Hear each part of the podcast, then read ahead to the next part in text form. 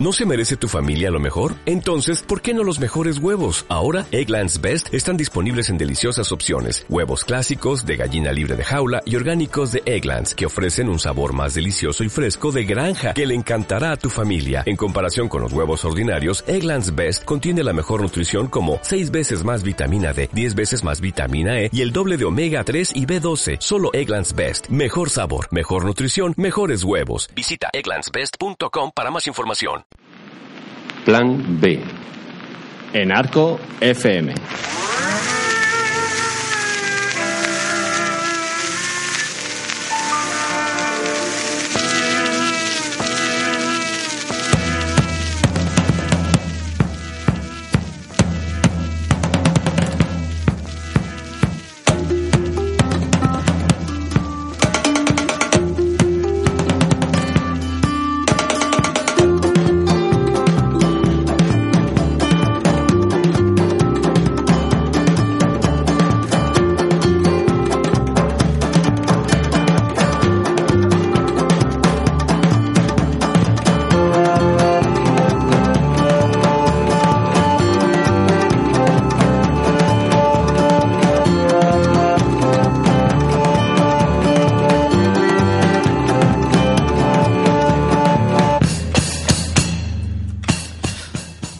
Somos Santos y Sol y esto es Plan B, un programa cultural en Arco FM.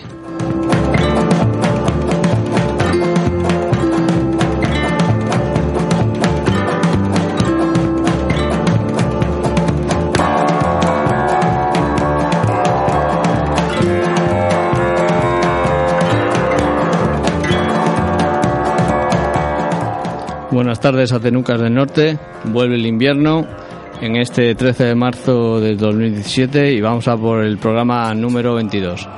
Al control técnico y control moral tenemos al Mago García y vamos con el sumario de hoy. Hablaremos de, eh, arte y mujeres con Marina Casado, Casaos y Cristina de- del Campo y en, el, en la sección Intocables Marcos Díez nos hablará sobre Gloria Fuertes.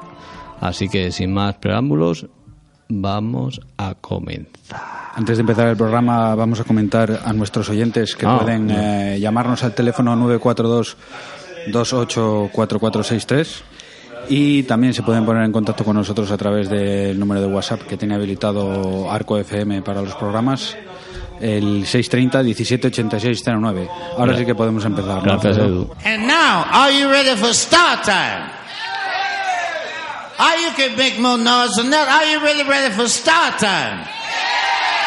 Let's have a great big round of applause for the young man that sings such songs as Pain in My Heart. I'm depending on you. I got to have some respect. Above all, we must have some security. So let's welcome to the stage with a great big round of applause, the star of the show, the one and only vote recording star, Otis Redding.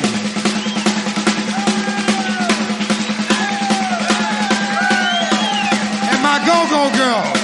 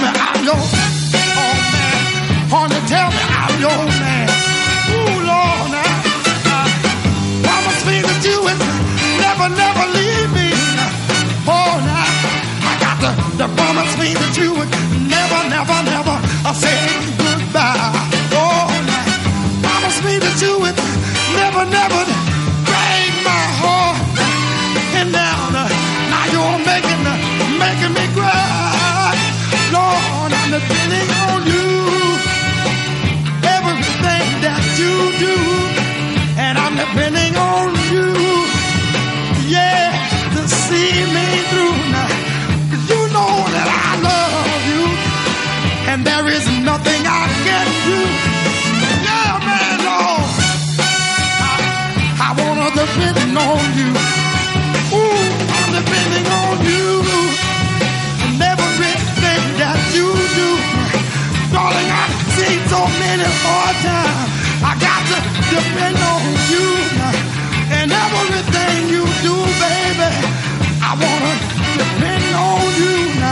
I got to love you, baby.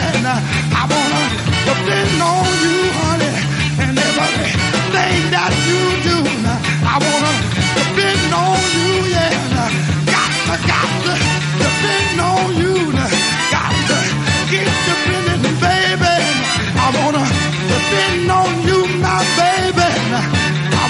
Depend on you, baby. Got to, got depend on you, yeah. Got to, got depend on, yeah. Oh, ah, yeah. Thank you very much, ladies and gentlemen. And as you know of, thank you, ladies and gentlemen, we're recording an album here right now. And we would like to try to get your cooperation. Holler loud as you want. You at home? You know? You ain't out there on the strip. Ain't nobody gonna lock you up. Just holler loud as you want it, baby. You know? You got mics there, mics all around you. Scream. And give us that applause. Help us to eat tomorrow. You know? Yeah. I know all these rich peoples out here in California. I know, I know my man rich because he stole ten dollars from me yesterday. yeah, man, it was gambling, and I got him down to about ten dollars, and I let him hold me ten, something like that. well, right, he got that ten dollars. We're gonna tighten up. And right now, ladies and gentlemen, I think we're gonna get back in the groove again. We're gonna turn y'all loose. We're gonna keep the thing rolling a little while. You got to. Plan B, un programa de cultura en Arco FM.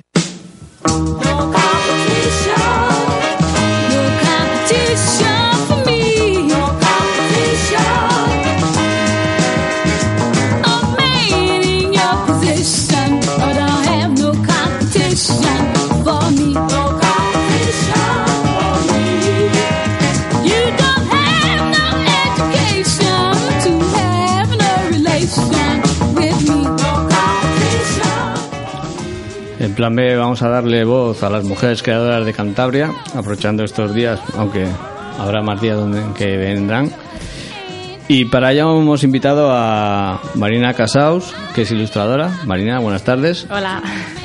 Y tenemos a Cristina del Campo, pintora, artista. Buenas ¿Cómo te tardes. definirías? Bueno, artista, pintora, no sé, las dos cosas. Eh, ambas son protagonistas. Eh, Cristina acaba de, de, de concluir una exposición en la Juan Silio, titulada Polisíntesis. ¿Qué tal la- ha ido la exposición? Bien, bien, bien. Eh, bueno, ha durado dos meses la exposición, acaba de terminar.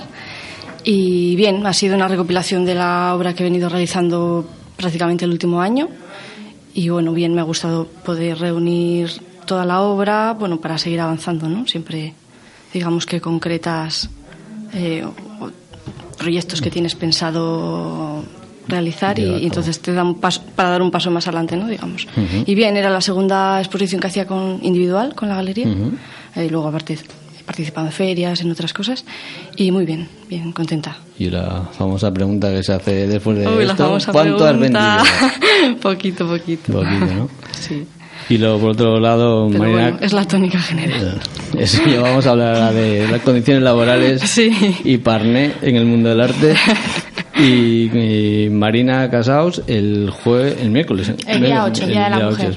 eh, se inauguró en la Biblioteca Central el primer salón de ilustradoras Beatriz y tú participas como una de, de las Ujú, como una de las ilustradoras. ilustradoras, sí. ¿Qué tal la experiencia de, de esta Mm. muestra de ilustradoras? Bien, ha quedado, yo creo que ha quedado bien. Creo que el, el sitio además es muy bonito y lo va a ver mucha gente. Y así, bueno, pues es una manera de, de que el público vea lo que se hace en la región y, y, bueno, la verdad que muy contenta, muy contenta. Ha sido muy, como muy rápido todo, muy así sobre la marcha un poco, pero yo creo que el resultado es bonito y ¿El punto de partida cuál era? Apar- Aparte, parece que está basado o, o es un pequeño homenaje a la ilustradora británica Beatrice Potter, pero Porque ¿habéis hecho algo relacionado? No. Mm, No, porque, o sea, está, se llama Beatrix Potter porque ella fue una de las pioneras en el mundo de, de, mm, de la ilustración de cuentos, pero realmente como ha sido así un poco mm, sobre, deprisa y corriendo, pues mm, nos han pedido obra que tuviéramos disponible, ¿no? Nos han- a mí me hubiera gustado, la verdad, ¿no? Como eh, poder, para- sí, eso Mm. es, poder preparar algo específicamente para esto, pero ha sido, bueno, al final como es una muestra y lo que hay que enseñar es lo que se está haciendo, bueno, pues es- esto es lo que se está haciendo. Un poquito de todo, con muchas técnicas diferentes y muchos puntos de vista y bueno, O sea, en el caso, por ejemplo, de Cristina, donde estás en la galería, en la pregunta es ¿cuánto has vendido? En la pregunta de este tipo de exposiciones más, no altruistas, pero bueno, más eh, pedagógicas o de homenaje, aparte de, de presencia y un poco que se tu trabajo, ¿ganas algo más? ¿Esperas algo más? Eh, eh, esta ha sido la primera exposición en la que me van a pagar un, un, un plus.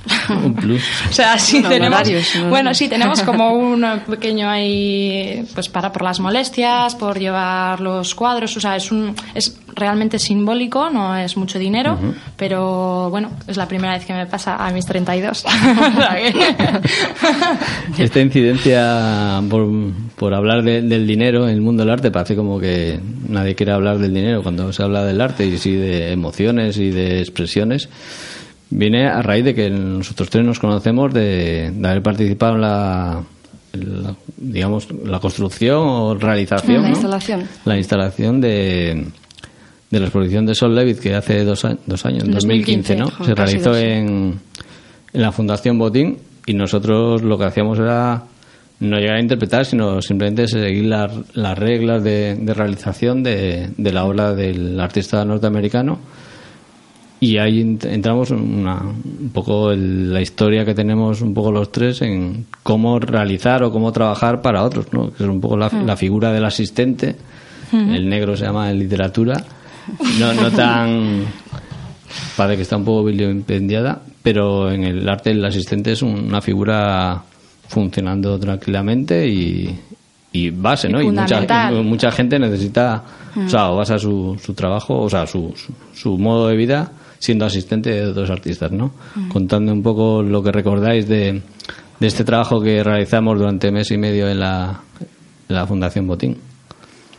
Bueno, pues yo creo que la diferencia con, con tu obra como artista es que, claro, aquí en tu obra tú haces lo que tú quieres, incluso a veces el, el que haya un error o haya un fallo te deja o te da una nueva vía para evolucionar y puede in- interesarte el error o puede interesarte ciertos cambios en la obra de otro artista o alguien, por lo menos como Sol Lewitt, a lo mejor hay otros artistas que lo enfocan de otra manera.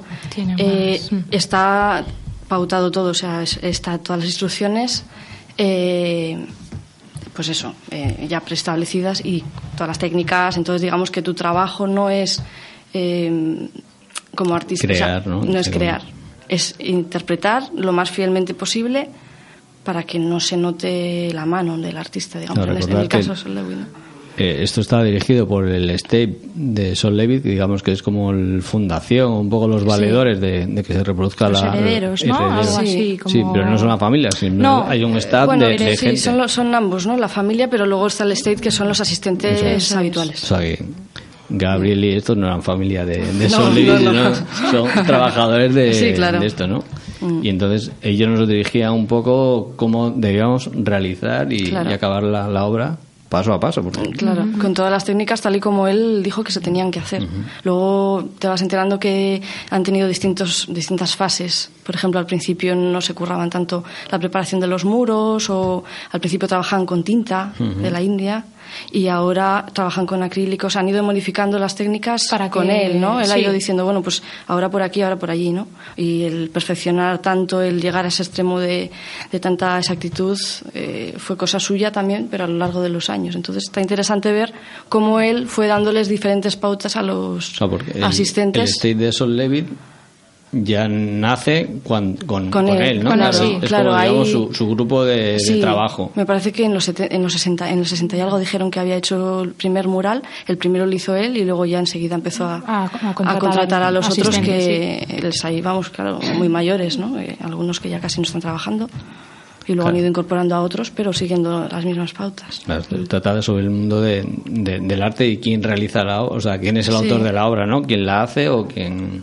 Claro. o quién la realiza, ¿no? Es- Era un bueno, poco lo que... En este caso, mm, mm, vosotros, o sea, yo me sentía un poco albañil, o sea, no Claro. para nada, claro. Entonces, Claro. aquí es indiscutible, ¿no? sí. El, el autor. Era un poco lo que decía Benjamin en, el, en, el, en uno de los vídeos que grabaron con motivo de la exposición, que decía que era como el arquitecto, ¿no? que diseña el edificio pero no le construye. Entonces Sol Lewitt es el, el- el creador de la obra y hay una gente que la realiza. ¿no? Yo conozco más asistentes, por ejemplo, conozco al asistente de Juan Muñoz, el escultor, y Cristina Iglesias, y lo mismo, ¿no? O sea, él no se considera el autor de esas obras, claro, son de, de los que han tenido la idea o los que... Claro, animal más espectacular están los, los talleres de Damien Hills, ¿no? Mm. O bueno, ya pasando a, a la historia, los de Leonardo da Vinci, donde han salido de Claro, repente sí, en realidad, a lo largo de los años como da. Vinci que realmente no hizo él, sino... Ya, claro. Tú, Cristina, has, has seguido trabajando con el estate de Sol Levitt, reproduciendo obras de... Mm. Estuve Ah. en Berlín, estuve en Bélgica y en Suiza. Sí, Y bien, bien. la experiencia. Eh, bien, cada caso es distinto porque, eh, claro, aquí fuimos muchos, eran muchos murales, allí eran menos, éramos menos, entre cuatro y seis. Y, y bueno, pues está bien porque he seguido aprendiendo otras técnicas que igual aquí no, no se vieron, eh, con- trabajando con otra gente que también había trabajado en otras ocasiones, muy interesante.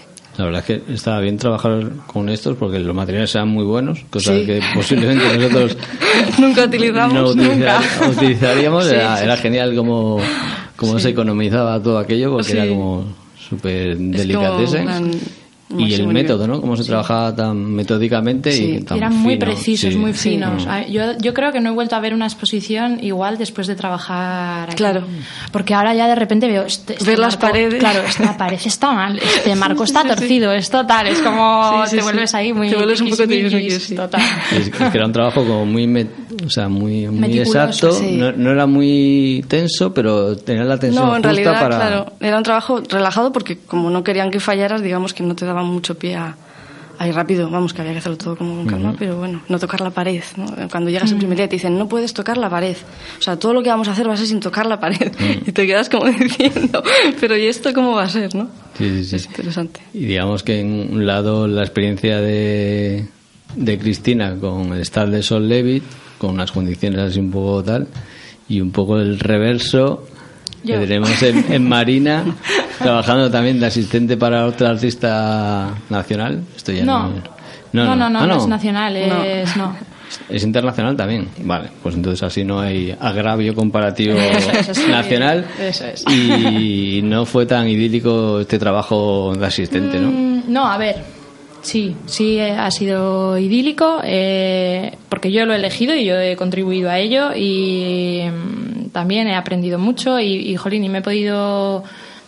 Bueno, suena igual un poco triste, pero, o sea, he podido vivir de lo que me gustaba hacer, aunque no fuera mío, aunque la obra no fuera mía, yo he, vivido de, de dibujar, ¿no? Y yo me pasaba ocho horas dibujando y, y me iba a casa feliz, iba a trabajar feliz. ¿Qué pasa? Que no es tan idílico, pues porque no está bien pagado, porque las condiciones de trabajo no eran buenas. mm, Bueno, me exigían, o sea, bueno, no me exigían, me podía, me pedían ser autónomo, pero claro, no me daban tampoco el suficiente sueldo como para permitirme Pagar eh, pagar la cuota y entonces, bueno, pues estaba trabajando en negro. Pero bien, pero bueno, o sea, no bien, pero es lo que yo, al final yo pasé por el aro. Y, y, bueno, pues eso, decidí hacerlo voluntariamente y mm, decir, bueno, pues que prefiero tener unas mejores condiciones en un trabajo que no me gusta o, o bueno, o esto. Y entonces adelante. He estado muy bien, he estado muy, muy contenta, pero bueno, mm, me dejaron de pagar.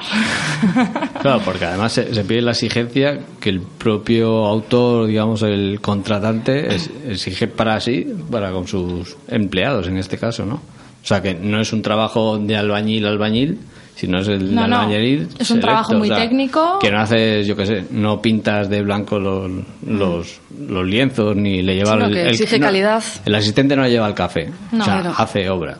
Claro. Yo hacía su obra, él me decía, eh, o sea, él tenía una idea en la cabeza y como técnicamente no era muy bueno, contrataba a gente que era mejor que él.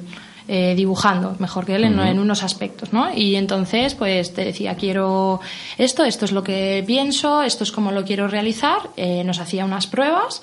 Yo entré por una prueba que hice y me salió bien, le gustó mi mano y tal. Y, y ahí estaba. Yo tenía que tener, o sea, cuidado, por ejemplo, yo no tomaba café por las mañanas porque Para el parece, pulso. claro, para que no me temblara el pulso, no me, no me lo podía permitir porque es un trabajo muy, muy preciso y, por ejemplo, hacía unas cosas que iban directamente sobre, hechas sobre un libro, sobre unos ejemplares que había muy pocos y que no te podías permitir perder la Fallar. página. Mm.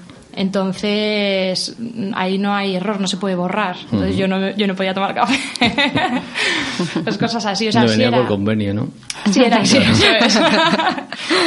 Era exigente, pero eso, o sea, piden a una persona un trabajo muy técnico y luego, pues las condiciones no Ya, son es que ese es la- el Pero- problema. Porque yo, por ejemplo, cuando he estado fuera con lo de Solewit, ningún problema. O sea, bien pagado, bien atendido, no hay ninguna queja.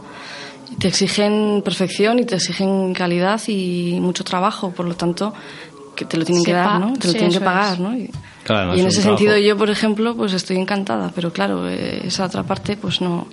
Ese otro tipo de...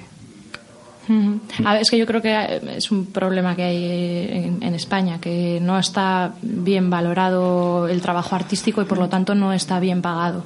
Eso es lo que yo creo, no está valorado. La- como profesión, mm, yo creo que no.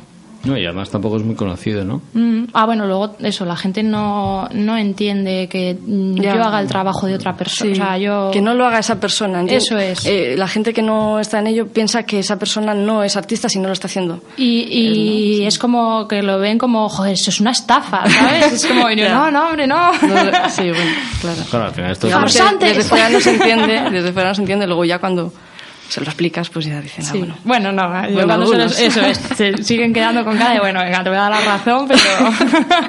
Luego en España tenemos el, ejemplo de, de Factum, que es el- la empresa esta que se dedica a hacer la obra de, de grandes artistas, de muy renombrados, pero que hacen un poco lo que hacían el, para el que trabajabas tú, ¿no?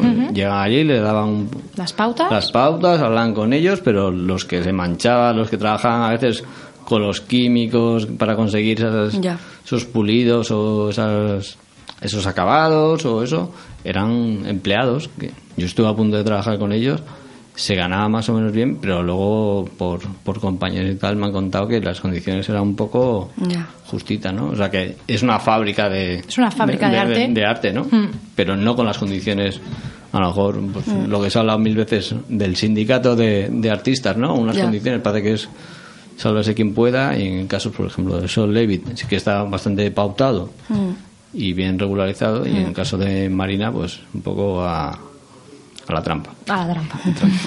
Lo has dicho fino.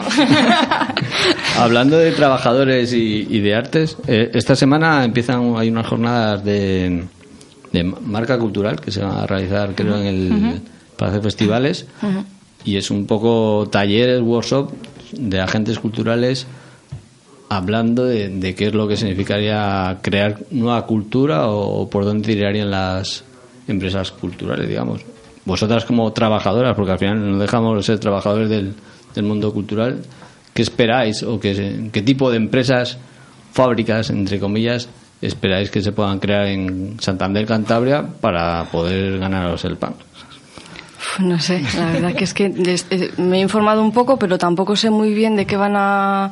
No me ha quedado muy claro de qué van a hablar, qué es lo Pero que bueno, se va... así en, Pero, en mm. general, tú, tú a lo mejor lo tienes un poco más encauzado por el mundo profesional de, de la pintura, o sea, Mm. las galerías, que Sí, está, un- claro. un, En terreno un poco más aquí, pautado, digamos que tengo mi galería y bueno...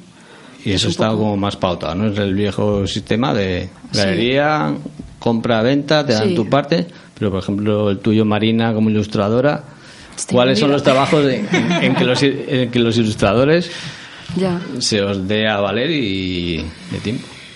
Eh, no sé, no sé, no sabría qué decirte, porque esto es un poco todo como inesperado, tú te vas subiendo al carro de lo que te van ofreciendo, todo un poco mal, o sea, no está ni muy bien organizado este sector, o por lo menos mi experiencia, ¿eh? que no tal. Entonces, yo creo que para empezar, lo que haría falta sería como tomárselo más en serio y, y plantear cosas con tiempo en, la- en las que la gente pueda trabajar bien y demostrar su, su valía. ¿no? Y hasta, hasta a- de qué es capaz, ¿no? Y a partir de ahí, viendo el, el material que hay, luego se puede quizás encaminar y decir, bueno, pues podemos tirar por aquí, podemos hacer este tipo de empresa, este tipo de marca, pero pero es que, bueno, eso, bajo mi punto de mi experiencia ha sido que es todo como muy bien. Venga, vamos a montar una exposición, pim pam, en dos días, tal. ¿Qué tienes por ahí? "Mm, Pues venga, nos vale. Siguiente. Entonces, pues para empezar, un poco de profesional- profesionalidad. Profesionalidad, Mm, Sí. Y, y un poco de feedback de exactamente qué se quiere o no se quiere. A lo mejor nos tenemos que reconvertir, pues eso, como en, asistentes, pero no todo el mundo gana suficiente dinero como para tener asistentes o Claro. en general, ¿no? O sea, Claro. tú no puedes tener un asistente, claro, Cristina, que no. para hacer lo tuyo. Claro.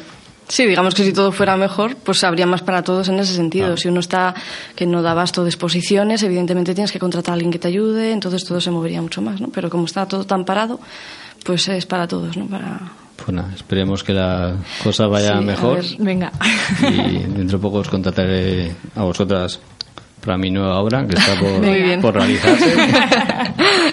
pues nada, muchas gracias Cristina, muchas gracias Marina Ah, por, por gracias a venir y nada, esperemos volver a vernos. Muy bien, seguro que sí. Hasta luego.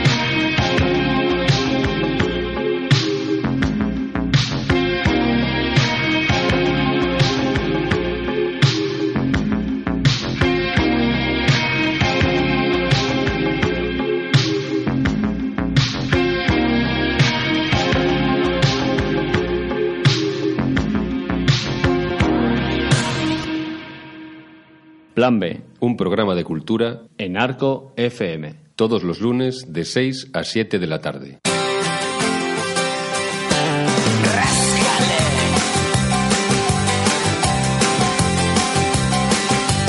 vais a ser testigos de algo especial. Si estáis preparados para flipar, chiriri, cosas que os van a empatar. Las tallas hermosas de la realidad. Un espectáculo sin igual. Un pasotes excesos, la vida tal cual. Qué borrachera, qué grande. Continuamos en Plan B y vamos a seguir con los intocables de Marcos 10. En esta ocasión vamos a hablar de Gloria Fuertes. Marcos, buenas tardes. Muy buenas tardes. Después de la semana pasada, eh, Gloria Fuertes fue homenajeada por su, eh, eh, ¿cómo se diría? Eh, centenario de, Ujú. de nacimiento. Eh, hicisteis un artículo doble ahí en el diario Montañés, Mada Martínez y tú, sacando un poco a este personaje de la transición española tan, tan curioso Ujú. Y, que ha venido a darse un poco validez, ¿no? A revalidar su, figura como poeta.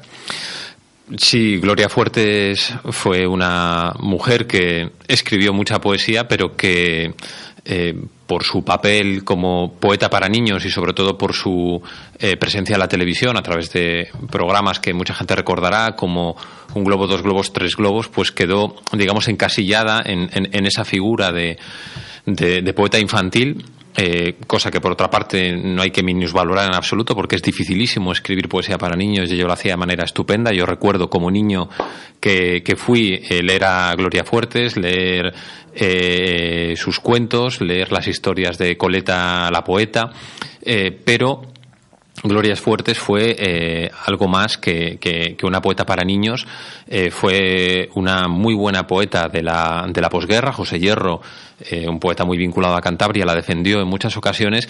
Y sin embargo, eh, ese papel, digamos, de, de- de- de poeta para adultos, de poeta, entre comillas, seria, que la poesía para niños también lo es, eh, pues quedó, quedó relegada a un segundo plano. Y luego fue una mujer que por muchos motivos creo que se tiene que poner en valor. Fue eh, una mujer que de alguna manera a, la España más, más rancia pues le metió un gol por toda la escuadra, como se dice en, en el prólogo del libro que, que ha sacado Blackie Books en homenaje a Gloria Fuertes, porque, porque era una mujer eh, lesbiana, porque era una mujer eh, que eh, eh, promovía la, libertad, porque fue una mujer que tuvo una gran presencia en la vida pública española, teniendo unas ideas totalmente opuestas a las que se defendía en ese momento desde las instituciones, ¿no? Entonces, bajo esa apariencia de poeta para niños, ella fue una mujer que introdujo unas ideas verdaderamente importantes y que iban a la contra de, todo lo que en aquella época se, promulgaba.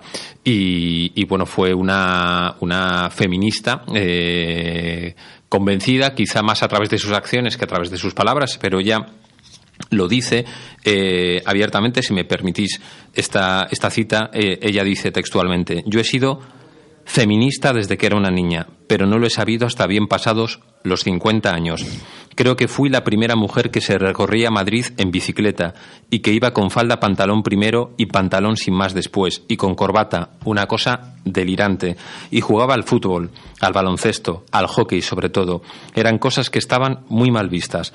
Yo lo hacía porque me gustaba, pero ahora veo que era un poco rebelde. Supongo que siempre lo he sido. Hay que pensar que Gloria Fuertes nace en Madrid en 1917 en Lavapiés, que, procede de una familia humilde, que estudia corte y confección y tareas para el hogar, que se tiene que poner a estudiar a los 37 años haciendo compatible los estudios con el trabajo y que después de terminar sus estudios, que empieza ya una edad tardía, consigue una beca Fulbright y va a Estados Unidos a enseñar poesía española. Y cuando va a Estados Unidos ocurre una cosa maravillosa y es que llega allí a Pensilvania a dar clase de poesía española y le dice a sus alumnos, bueno, tengo que decir que es la primera vez que piso una universidad, ¿no? Y, y por- porque como alumna no la he pisado. Y estoy aquí para daros clase, ¿no? Y ahí se ganó a los alumnos y ya se los metió en el, en el bolsillo y estuvo tres años en Estados Unidos dando Claro, clase. personajes eh, de, de- de la, de la España un poco supervivientes y que están en su pequeño re- reducto, porque ya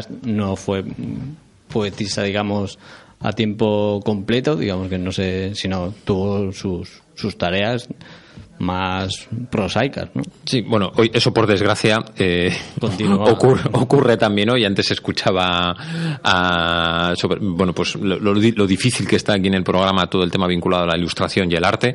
Yo que me muevo más en el terreno de la poesía, pues, pues bueno, mi mejor amigo es Premio Nacional de la Crítica de hace dos años y da clase en un instituto en Muriedas, es decir, No, y no, no tendría absolutamente ninguna posibilidad de vivir de, de- de la poesía siendo un poeta reconocido a nivel nacional, uno de los mejores poetas de su generación, va a sacar este año sus aforismos completos en, en pretextos, publicando las mejores editoriales, premiado, reconocido y, bueno, pues él da clase en un instituto y pues, pues no puede vivir de la poesía, ¿no? Gloria Fuertes sí pudo vivir de la literatura, pero pudo a partir de los 55, 57 años y apoyándose en la literatura infantil. Digamos Claro. que ella vivió de la literatura de la literatura infantil que a, a ella le gustaba mucho escribir para niños y decía que para ella no había pues mayor premio que, que, que- que un niño eh, sonriera mientras se comía un bocadillo eh, disfrutando de sus poemas, ¿no?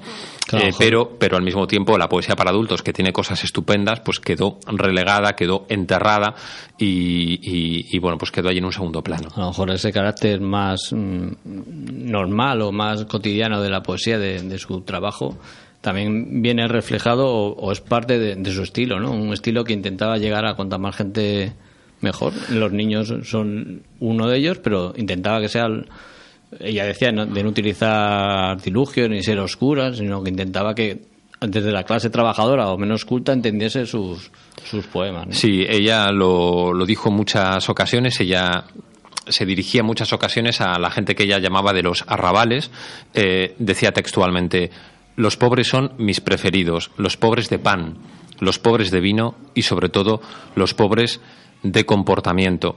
Y para llegar a, la gente que no estaba acostumbrada a, a leer poesía y a lo que utilizaba era un lenguaje que, que se alejaba de alguna manera de lo, de lo académico. Ella decía, también la cito, lo único que puedo decir es, es que mi obra nunca será oscura, difícil, cerebral, culta. A la hora de escribir se me olvida lo poco estudiado y lo mucho leído. Al escribir solamente recuerdo lo que tengo que decir y lo digo, a mi manera, en directo, sin ensayos, en vivo.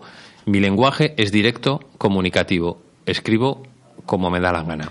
Claro, y en ese afán un poco divulgativo de, de la poesía, de la mano de Loro Rico, que fue la, realizadora, directora de Un Globo, Dos Globos, Tres Globos, viene el paso de, de poner a Gloria Fuertes, ya, ella- ya la mayorcita, esto en el año 74, a ponerla a recitar poesía para niños, ¿no? O sea, que ese paso de llevar la poesía al gran público, ¿no? O sea, la maldita televisión parece como lo más vulgar, justo se, se apoya en ellas, ¿no? Para llegar a... Sí, ella te- tenía, tenía muchas, muchas cosas que, o muchas características eh, que, que confluyeron en que fuera una mujer eh, muy mediática en, en su poesía infantil. Primero, era una gran escritora para niños. Cosa que, como digo, creo que es difícil, es decir, escribir bien para niños es una cosa muy complicada.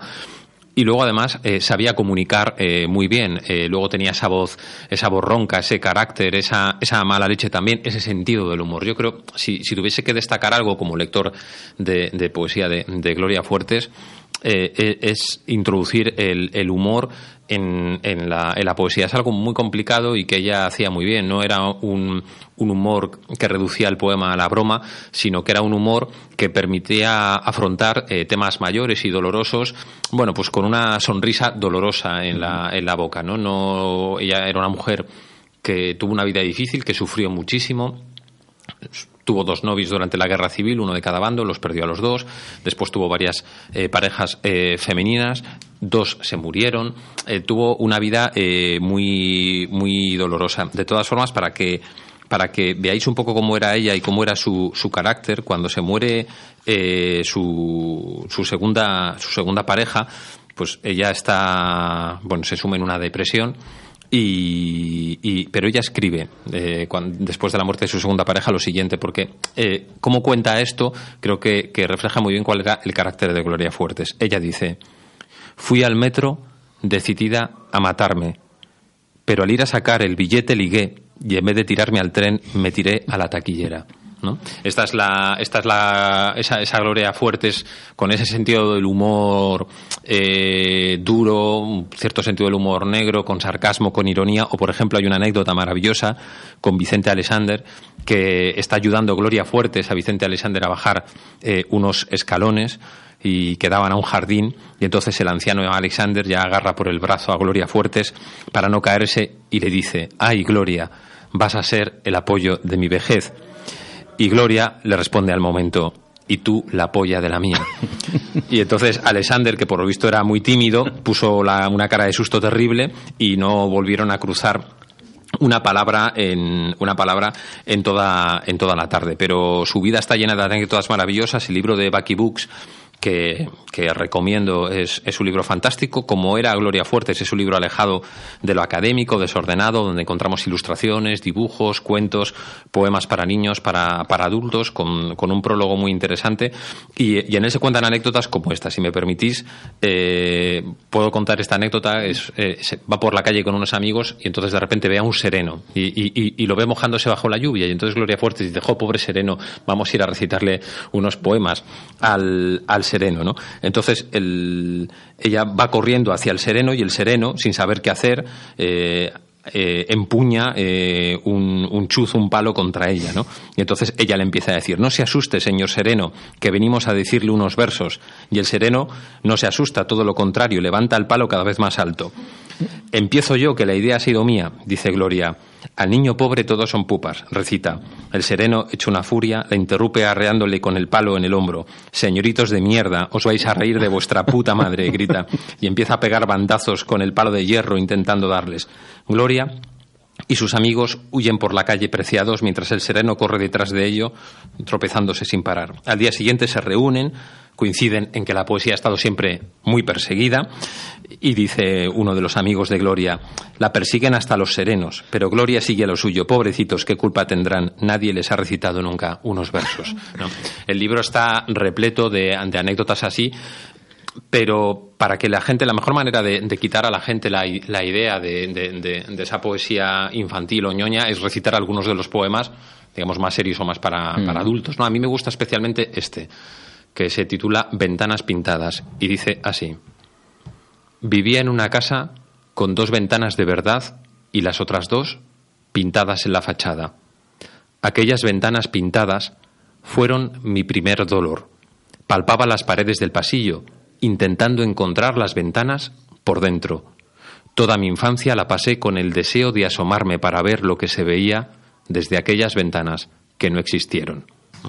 Pues bueno, este es un, un, un poema que está muy lejos quizás de esa imagen de, de- Gloria Fuertes que tenemos mucho debido pues a, a que bueno pues la televisión tiene mucha más penetración que los libros de poemas. Claro, además ese humor que ella tan, tanto cultivaba se le vino un poco en, en contra, no por, por ella misma, sino porque ha pasado un poco a, a la historia un poco general de todo el mundo, a la imagen, a la imagen colectiva, era más el, el gap de, de Martes y 13 sobre, sobre Gloria Fuertes que la propia Gloria, Gloria Fuertes. Sí, ¿no? pero ella, ella llevaba muy bien eh, que se utilizara el que se utilizara el humor o que se la o que se la pariorara, se la pariora, se, bueno, se hiciera parodia, perdón, de ella. De hecho, eh, en el libro de Blackie Book se cuenta cómo Gloria siente en todo momento un gran cariño por los humoristas de Martes y 13, Ujú. a los que acabas de hacer eh, referencia y por la imitación que de ella hizo Millán Salcedo.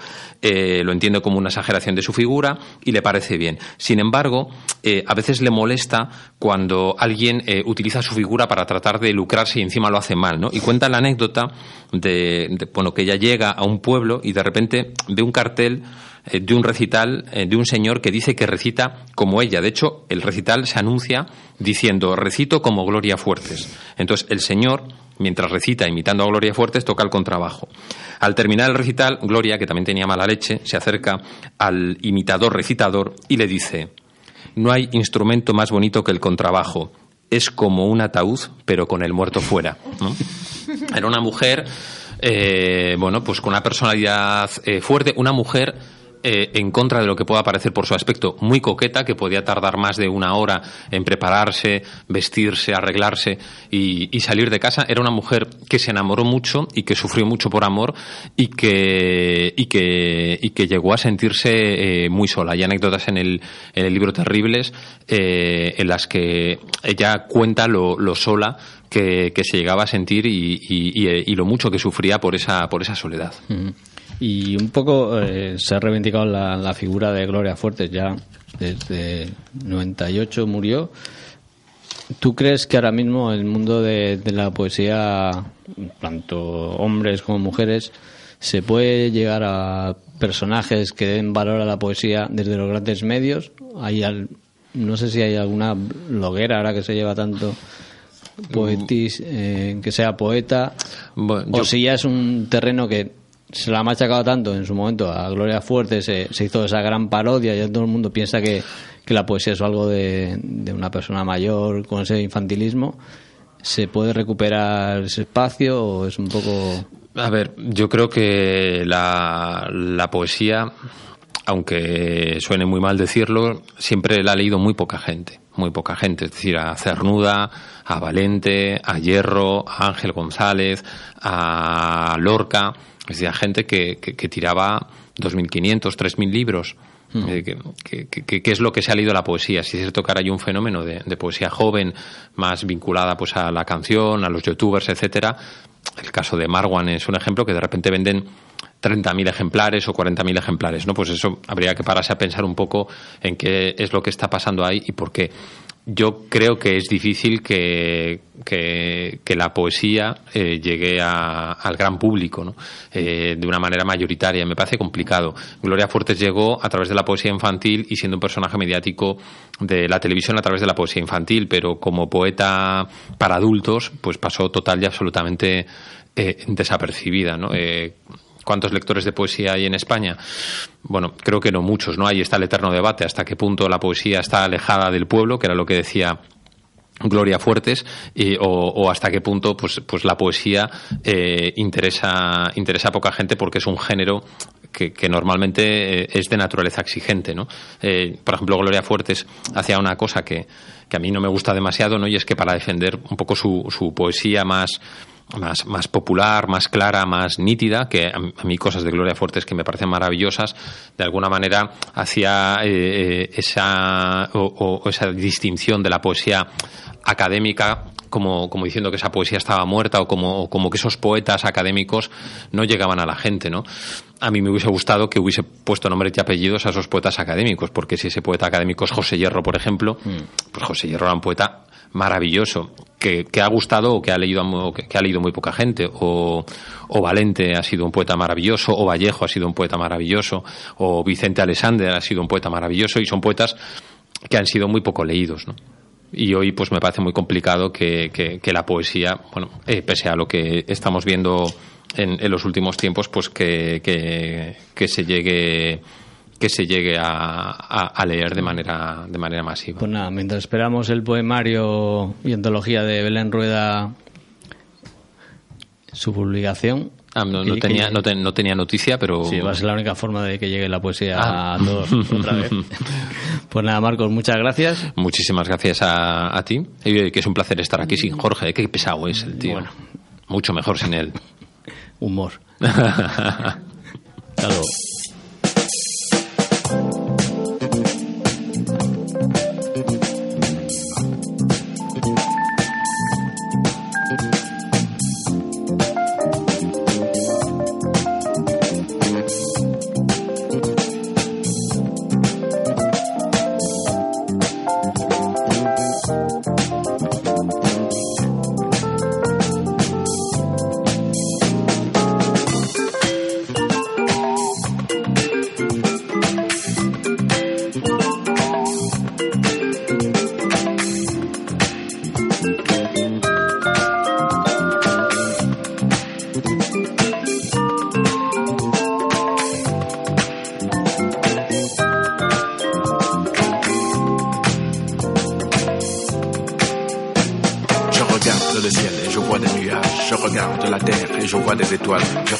La mare et je vois des canards. Étoiles, canards, nuages, quelle combinaison. Crocodile, crocodile, crocodile. On me dit que les temps ont bien changé. Aujourd'hui, nous avons un nouveau soleil. Et moi, paysan, je peux épouser la fille du chef si je tue le crocodile, crocodile. Crocodile, crocodile, crocodile. Dans les temps, il y a un crocodile. Un vieux crocodile. Tout le village a peur de lui. Du vieux crocodile. Ce n'est pas qu'on craint d'être dévoré par lui, hein. C'est sa queue qui nous fait peur. Car s'il te caresse seulement la joue comme ça avec sa queue, tu vas voir toutes tes dents qui vont tomber par terre l'une après l'autre. Folotte, folotte, folotte. Et alors tu deviendras édenté. Est-ce qu'un homme édenté peut rire encore? Ma queue, ma queue, mais qu'est-ce qu'elle a ma queue? Si elle fait mal, c'est à cause des écailles. Mais tu sais qu'une rose aussi a des épines. Tais-toi, vieux crocodile. Tais-toi, tais-toi, crocodile.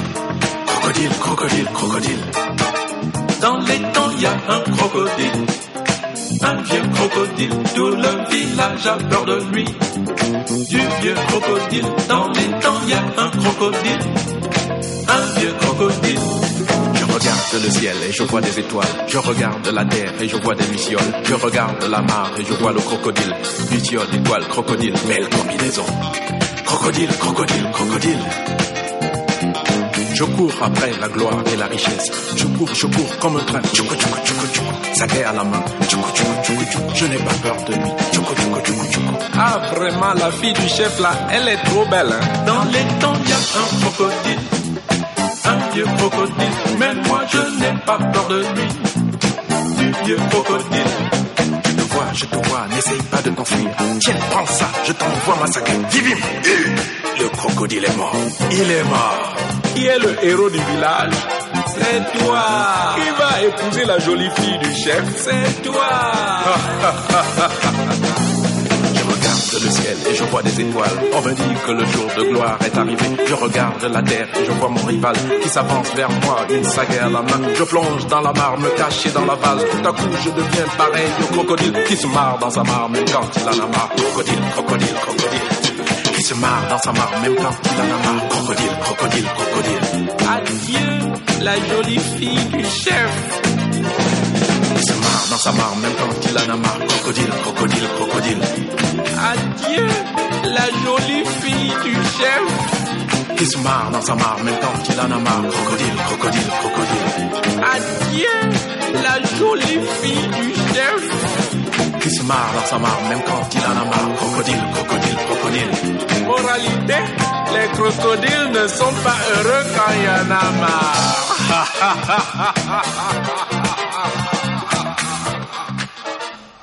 Bueno, con el cocodril de Francis Bebey vamos concluyendo el programa de hoy. Eh, Marina y Cristina se han, acaban de autodeclarar colaboradoras del programa. Van a- vais a hacer una, una sección, ¿no? ¿Nos podéis adelantar algo o, o no? Va a ser así, vale. Bueno, hasta que os declare, os- Sorpresa. hasta que tengáis el nombre de la, de la sección y todo, eh, anunciaros que en el próximo programa, ya en el número 23, eh, tendremos a Fanny hablando de, de arquitectura, a petición de nuestro compañero de Iván Bolos, que quiere, quería hablar de, de arquitectura. Sí, nos lo ha dicho antes. Y, aparte de, de bolos, esto va a ser la leche. Y, y nada, programa 22, creo que hemos salido de- del envite. Siempre añorando a, a Villasol, que ha estado muy callado hoy. Sí, no quiere hablar para nada. Le tenemos aquí sentado callado. Jo, vaya, qué tío. Eh, pues nada, nos despedimos a tiempo. Programa 22 y os esperamos ver el programa 23. Os dejamos con el faradio de la tarde. Buenas tardes y a pasar este invierno.